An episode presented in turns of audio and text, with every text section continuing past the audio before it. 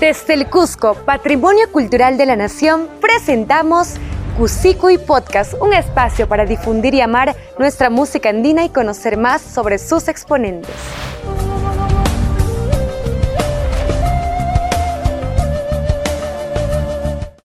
La papita, el chuño sancochado, el mote eran exquisiteces que no podían faltar en las tantas visitas que hice en las comunidades de mi tierra Ollantaytambo. Es que la gente en los pueblitos más lejanos tiene el corazón tan grande como sus distancias. La alegría y la generosidad que evocan, a pesar de sus carencias, es realmente increíble por lo que merecen que su cultura, tradición y, costumbres sean difundidas y reconocidas. Este y muchos otros recuerdos acompañaron mis días al escuchar los trabajos del artista que vamos a presentar el día de hoy. Sus melodías me llevaron imaginariamente a mis raíces, a mi familia y a mi tierra Ollantaytambo. Bienvenidos a un nuevo episodio de y Podcast. Yo soy Cris Mervaca y te seguiré acompañando en este viaje cultural. El día de hoy tenemos a un gran invitado, quien ha logrado encontrar este balance perfecto entre la fusión de la música andina y la música electrónica. Estamos hablando de Taita Bird. Bienvenido, Taita, qué lindo tenerte en Cusico y Podcast. ¿Cómo estás, hermanita? Muy agradecido de tu invitación, de verdad, y muy feliz de poder estar aquí, compartir esta misma energía con todos ustedes. Gracias. Qué lindo poder tenerte para nosotros y hablar un poco sobre lo que es tu proyecto, que además pues busca poner en valor lo que es la música andina, lo que son los instrumentos, lo que son la naturaleza y demás. Que vamos a estar hablándolo un poquito más adelante, pero antes, antes queremos conocer cómo es que surge, ¿no? Este nombre artístico. Ahora yo creo que todos te dicen Taika. sí. ¿Verdad? aún no he perdido mi nombre, mi nombre real es Edwin. Eh, pero la mayoría me dice Taita, ¿no? Eh, en realidad Taita nace porque de alguna manera, no sé, o sea, desde pequeño mi abuelito siempre me, me veía como si fuera un, señor chiquito, porque siempre me, siempre me vestía con terno y, con corbata, ¿no? Entonces, cuando caminaba chiquitito era como un, como un taitita, un señorcito. Entonces, mi abuelito, taitita, taitita. Conforme fui creciendo, no, no sé por qué, o sea, adopté igual eso. Siempre, siempre he usado sombrero. Y era como que en, la universidad, en el colegio, me decían, oh, me pareces un mister, un taita, así me decían, ¿no? Entonces, este, bueno, es parte de mí, ¿no? No, es, no, es, no es como un look o un personaje que he creado, sino es siempre he usado sombrero, este, siempre me he vestido así, siempre me, he visto de repente como un señor y de, alguna manera he adaptado ese que es parte de mi cultura, ¿no? Que es el nombre en quechua taita, que, es como, que significa como señor. Y bird, en realidad, que significa ave, que es como eh, la sensación, como yo me siento, como siempre me gusta estar viajando, conociendo nuevos lugares, eh, dejando que mi, que mi alma fluya de alguna manera. Entonces, al final, mi nombre artístico también es la fusión de mis, de, mis dos mundos, ¿no? De repente es un mundo en inglés y un mundo en quechua, ¿no? Entonces, esa es, esa es mi propuesta de nombre, ¿no? Además también Taita significa padre, significa Dios, y en este caso eres como el padre o el precursor de lo que es el folclore futurista.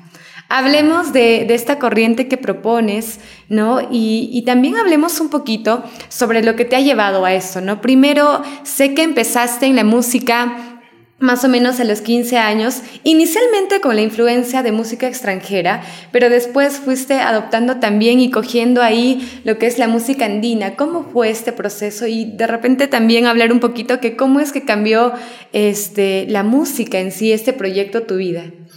Eh, eh, comencé con la música en realidad desde los 15 años por un tema de que estaba pasando por muchas cosas difíciles en la familia y lo único que tenía para olvidarme de esas cosas era agarrar una guitarra. Entonces con mi hermano fabricamos una guitarra que encontramos un mango que estaba en, en la basura y hicimos una guitarra que no sonaba nada, pero al final empezamos a, practicar, a practicar con lo que había, empezamos a hacer una, hicimos como una, una, tiendita de que arreglamos guitarras y la gente nos traía las guitarras, las arreglábamos y ya podíamos tocar. Ese fue mi primer acercamiento a la música en realidad.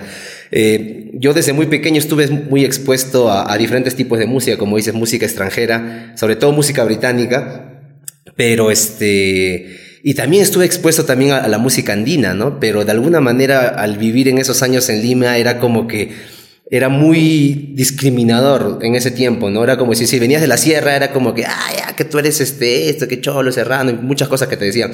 Y de alguna manera yo también negaba eso en mí, ¿no? Pero yo no podía negar que cuando, por ejemplo, estaba escuchando, no sé, los Beatles o Radiohead, o, no sé, este, o el Black Sabbath o algunas bandas británicas y de pronto ponía un guainito y estaba como que, ah, ¿qué? ¿por qué me gusta? Yo mismo me negaba, ¿no? A mí, negaba a mí mismo. Después pasó el tiempo, como 10 años, o sea, yo no me dedicaba a la música, yo me dedicaba a otra cosa, pero igual la música estaba en mí, ¿no? Entonces pasó como 10 años y, y es cuando entré en un conflicto muy, muy fuerte con muchas cosas, no solamente de manera musical, sino con un conflicto de, de o sea, depresión, una locura. Empecé a tener un caos brutal en mi vida. Y es cuando un día agarré y, estaba así triste, mal, y como yo soy hiperactivo, agarré mis cosas, me cargué y me fui. Me fui de mi casa y, me fui a, viajar por los Andes. Es así que cuando estaba viajando en, todo este, en toda esta parte, me daba cuenta diciendo, ¿en qué punto yo perdí toda esta conexión que tenía con, con mis ancestros, ¿no? ¿De qué punto yo dejé? Porque cuando llegué, por ejemplo, a un pueblito, en realidad yo no fui a buscar música, yo simplemente fui a porque necesitaba encontrar algo, estaba pasando por muchas cosas. Entonces, este, veía cómo las personas se conectaban con la naturaleza, cómo podían, por ejemplo, mi, eh, investigando también vi que mis abuelos también llamaban a, los, a los animales con un instrumento, ¿no? que es un instrumento tradicional que ellos mismos hacían. Y las personas también así, por ejemplo, cuando tenían, iban a sembrar, tenían una canción para sembrar, cuando iban a cosechar, una canción para cosechar. Y yo dije, ¿en qué punto, o sea, nos hemos olvidado de toda esta belleza?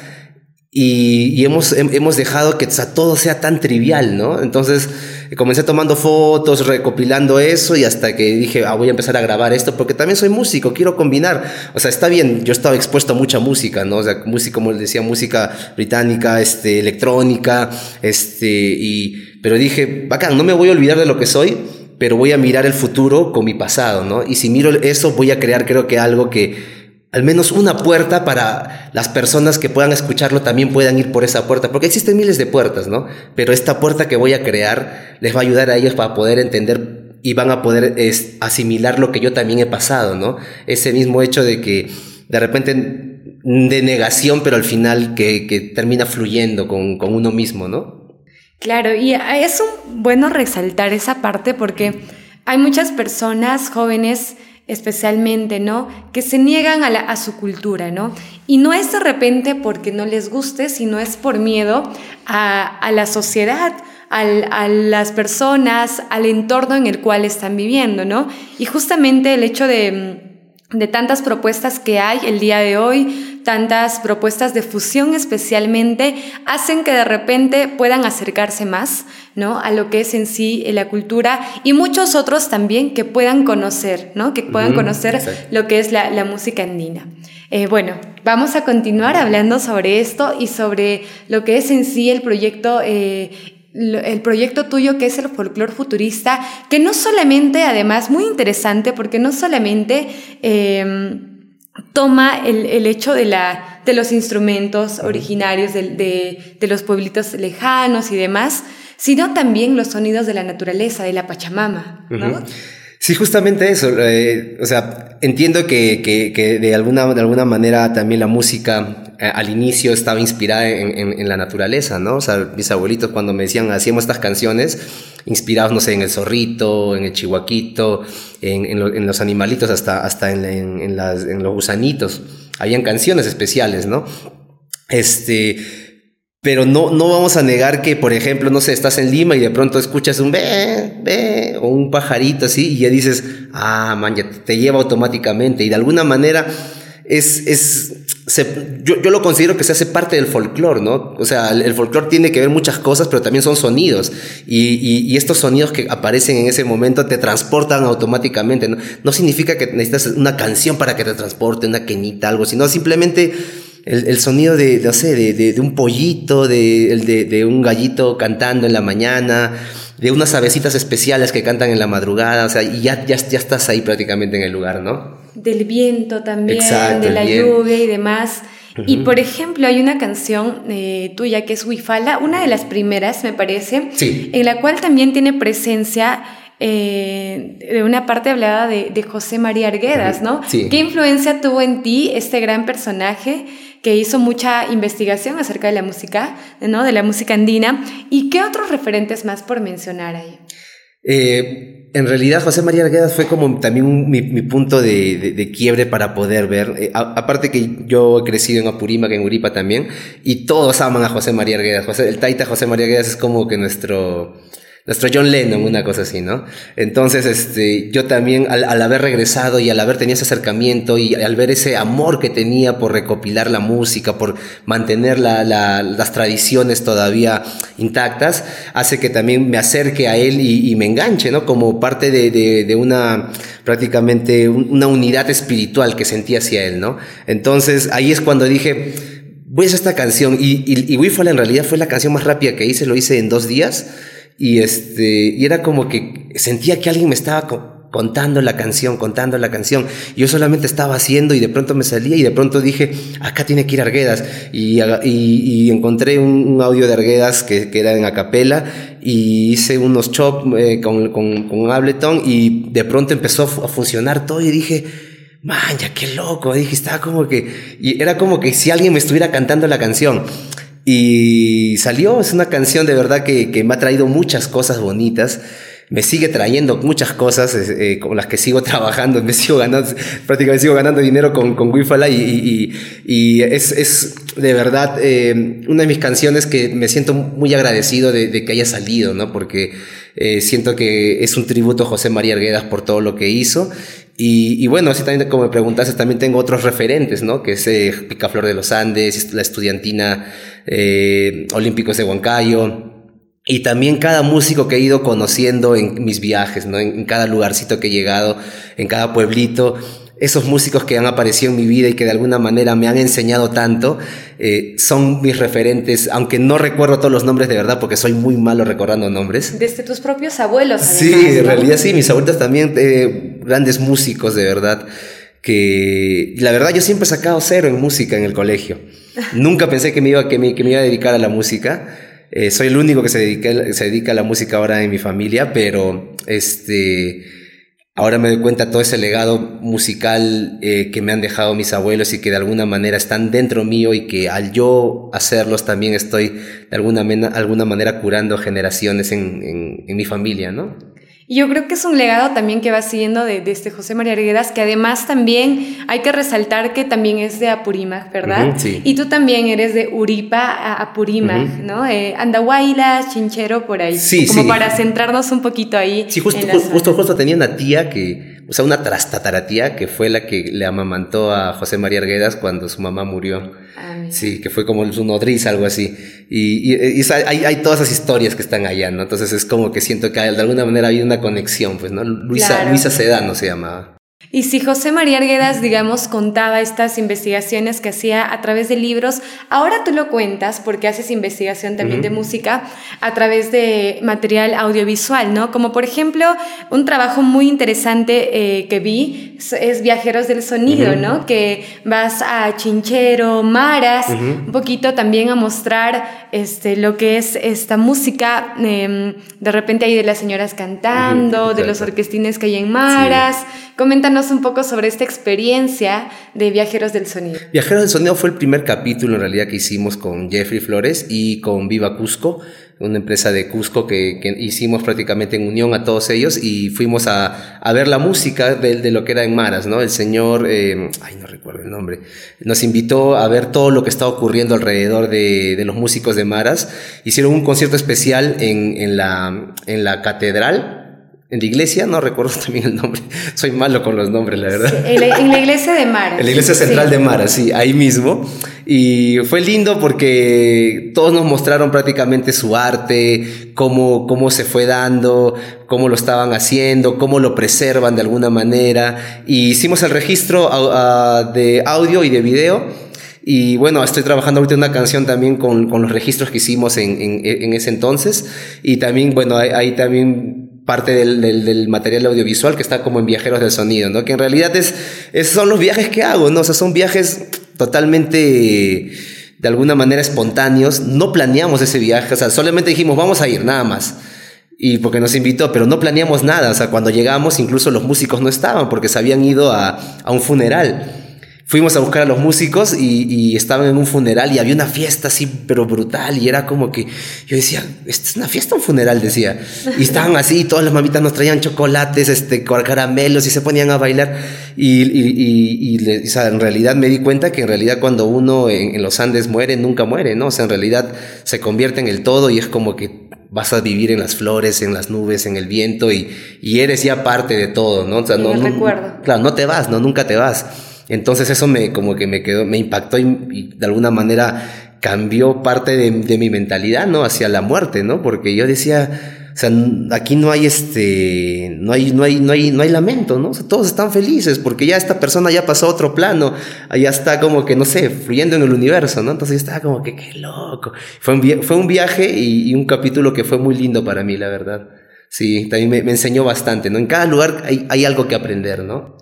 Claro, de hecho que cada lugar, y muy interesante también la generosidad de la gente. Sí, uff.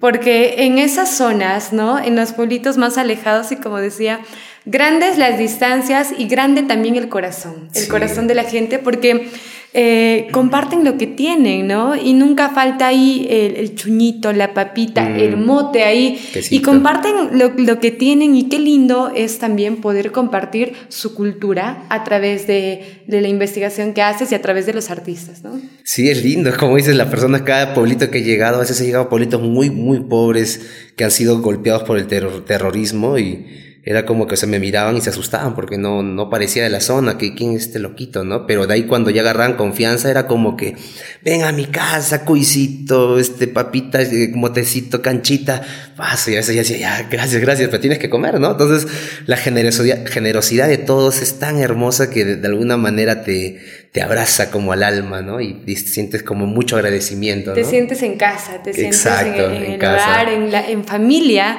sobre que de repente recién los estás conociendo, ¿no? Exacto. También grandes enseñanzas que nos dan a través de esto. Y mm, sigue, seguimos ahí hablando de, del folclore futurista e imagino que también futurista es por lo que quieres transmitir a través de las experiencias, ¿no? Eh, porque no solo es música, sino también son experiencias con, las, con la propuesta que tienes, por ejemplo, eh, que tuviste del música en las montañas o también con el tema de lanzar la música ya 5D. ¿Puede ser? 8D. 8D, 8D, Ajá, claro, sí. Por ejemplo, Visiones este, hace como que te sientas en el lugar. Así. en el lugar ahí. Y justo salió en un tiempo en el que aún estábamos en pandemia, confinados, encerrados, y era un, una cosa de de repente estar en casa, pero trasladarse mentalmente hasta hasta el campo, ¿no? Sí, sí en, realidad, bueno, ese es el folclore futurista. El folclore, el folclore futurista es utilizar también nueva tecnología, pero en base al folclore, ¿no? Y, como tú sabes, nuestra cultura tiene que mantenerse viva, ¿no? Y para mantenerse viva tiene que haber cambios. Adaptarse. Exacto, adaptarse. Entonces, este, de, alguna manera, yo apoyo a las personas que son puristas y que dicen, no, se tiene que mantener muy bien, pero me parece que igual la, nuestra cultura y todo es una cultura viva que tiene que estar en constante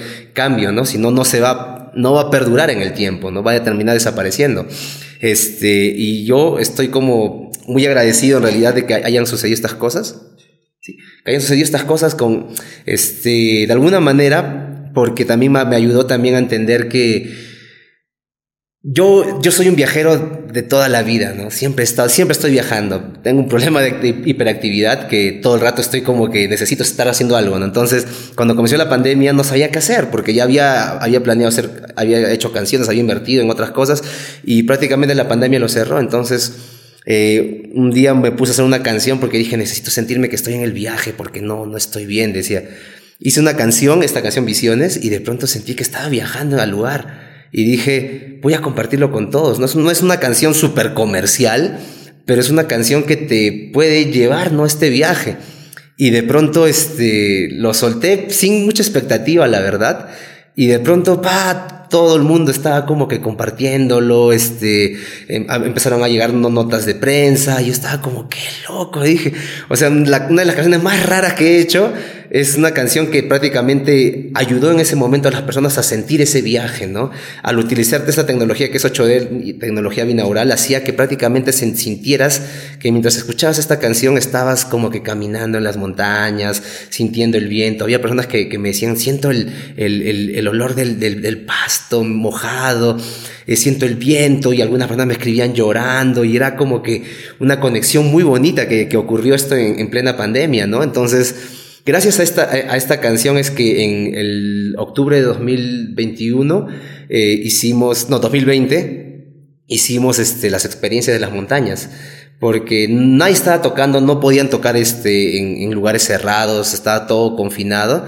Y dijimos, tenemos esto, tenemos audífonos, justo con, con la empresa Ombligo, eh, tenemos paneles solares, lo llevamos a las montañas, tenemos este, no sé cómo se llama, constante aire, no, no, hay, no hay contaminación de, de aire y cuidamos la naturaleza, cuidamos también este, a las personas, hagamos esta experiencia, la hicimos, me acuerdo hicimos un piloto y de ahí pudimos hacer, empezar a hacer todas las experiencias y era alucinante todo lo que ocurría porque la gente iba y la gente llegaba llorando, estaban muy eufóricas, ocurrían cosas, venía a veces, estaba todo nublado y de pronto se abría el cielo y todos estaban, o sea, ocurrían cosas a veces medio sobrenaturales.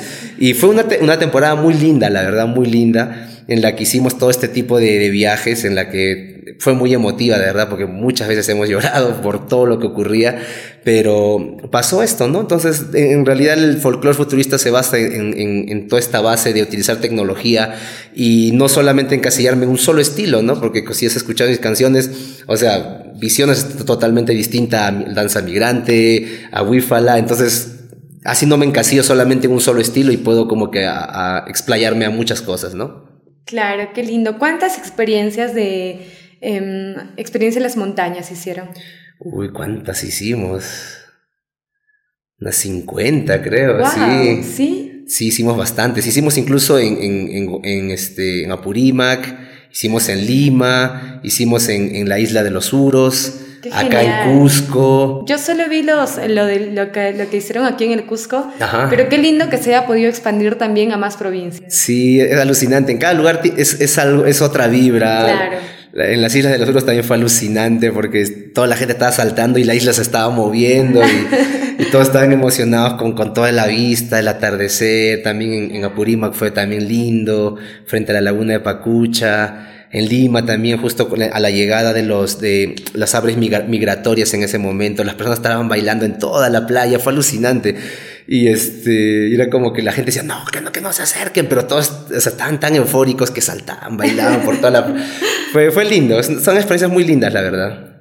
Qué lindo qué lindo. Y además también em, lo que nos permite la tecnología es poder eh, uno, hacer vivir estas experiencias que de repente es completamente distinto, ¿no? Imagino a escuchar una canción por los, em, por los audífonos en casa o de repente ahí por medio de un parlante, ¿no? En este caso estás en un lugar abierto, en este caso estás sintiendo la música de, desde otra perspectiva también porque ya incorporaste la tecnología 8D en esto, ¿cierto? Sí.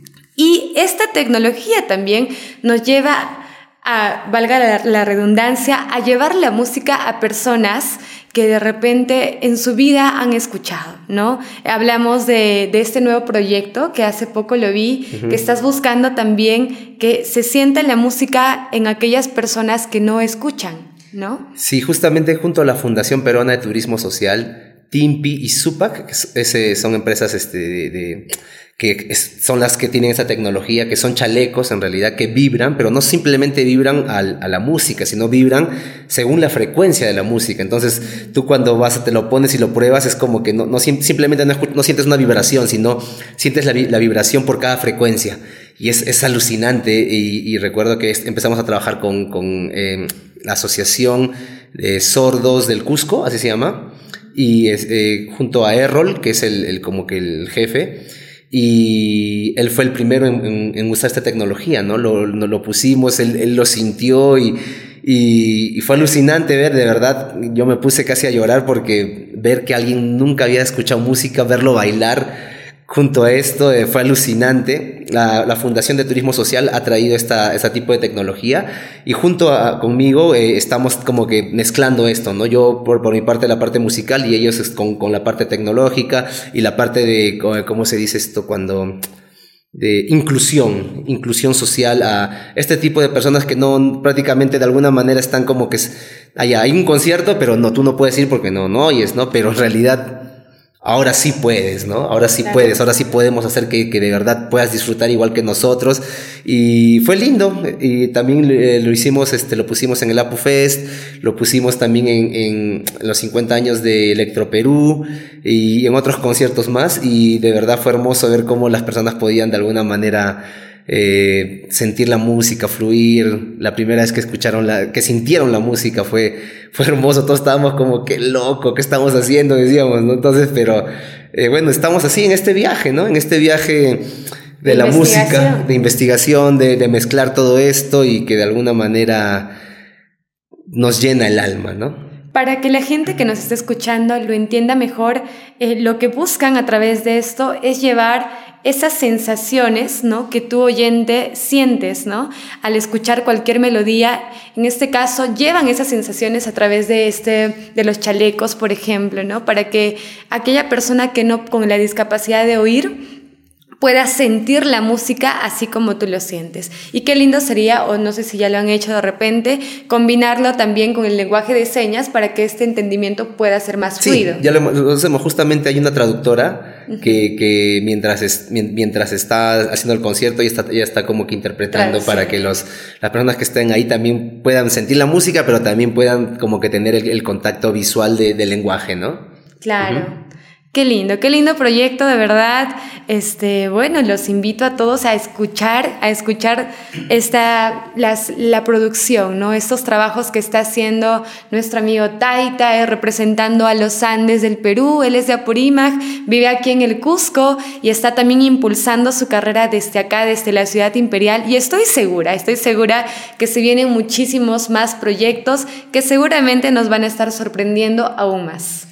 Sí, yo creo que, bueno, al haber tecnología, o sea, no hay límites, ¿no? Entonces yo sé que van a ocurrir más cosas y, si ya hemos podido combinar, no sé, o sea, conciertos sin utilizar energía, digamos, eh, con su pusimos prácticamente energía renovable, energía del sol, con audífonos, eh, tocando en las montañas, ahora con los, con los chalecos.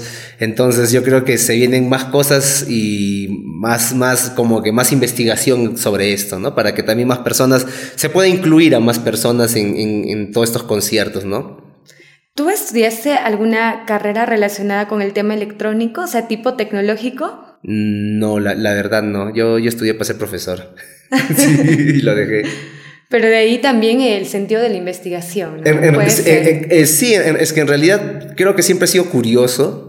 Entonces, eh, al, al, al, ser curioso, como te digo, ese, ese, problema de hiperactividad siempre me está haciendo ver cosas, de alguna manera buscando cosas. Claro.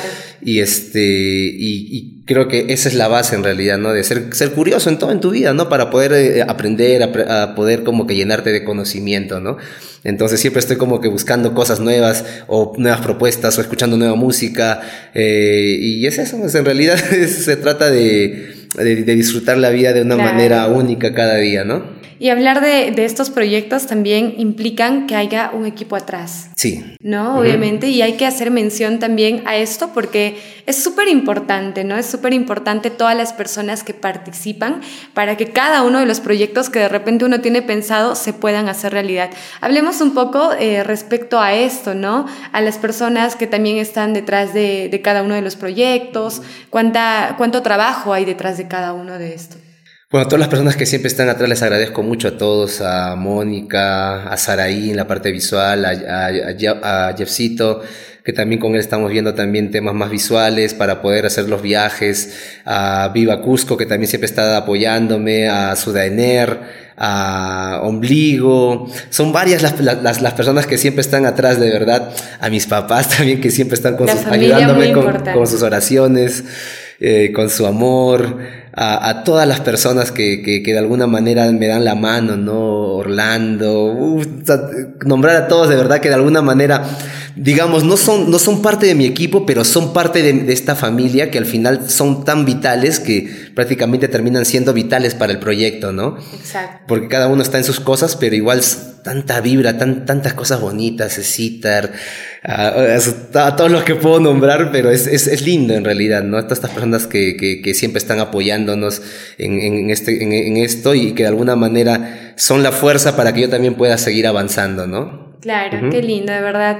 Taita, ha sido todo un gusto poder tener esta conversación contigo. Yo estoy segura que muchas personas, muchos jóvenes que de repente, de repente ahí tienen ideas, muchas ideas en la cabeza, ¿no? Y dicen, pero ¿cómo lo hacemos? Yo creo que con, esta conversación eh, van a encontrar... Em, mucha inspiración para poder llevar adelante sus proyectos. Despidámonos también dejando un mensaje hacia ellos, hacia todos los que nos están escuchando. Sí, justo a lo que acabas de decir, ¿no? En realidad es, si tienes un sueño, hazte cargo de él, de verdad, andas y él. Yo, yo entiendo, la verdad, personas que a veces tienen tantas cosas y no saben por dónde comenzar, porque me pasa lo mismo. Yo a veces tengo un montón de cosas, pero a veces simplemente es hacerlo nomás. Yo me doy cuenta que cuando estás así, ya volviéndote loco, simplemente haz.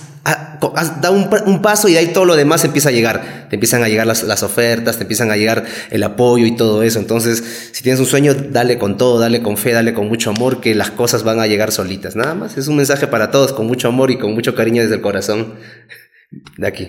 Qué lindo tenerte, Edwin. Muchas gracias, por acompañarnos.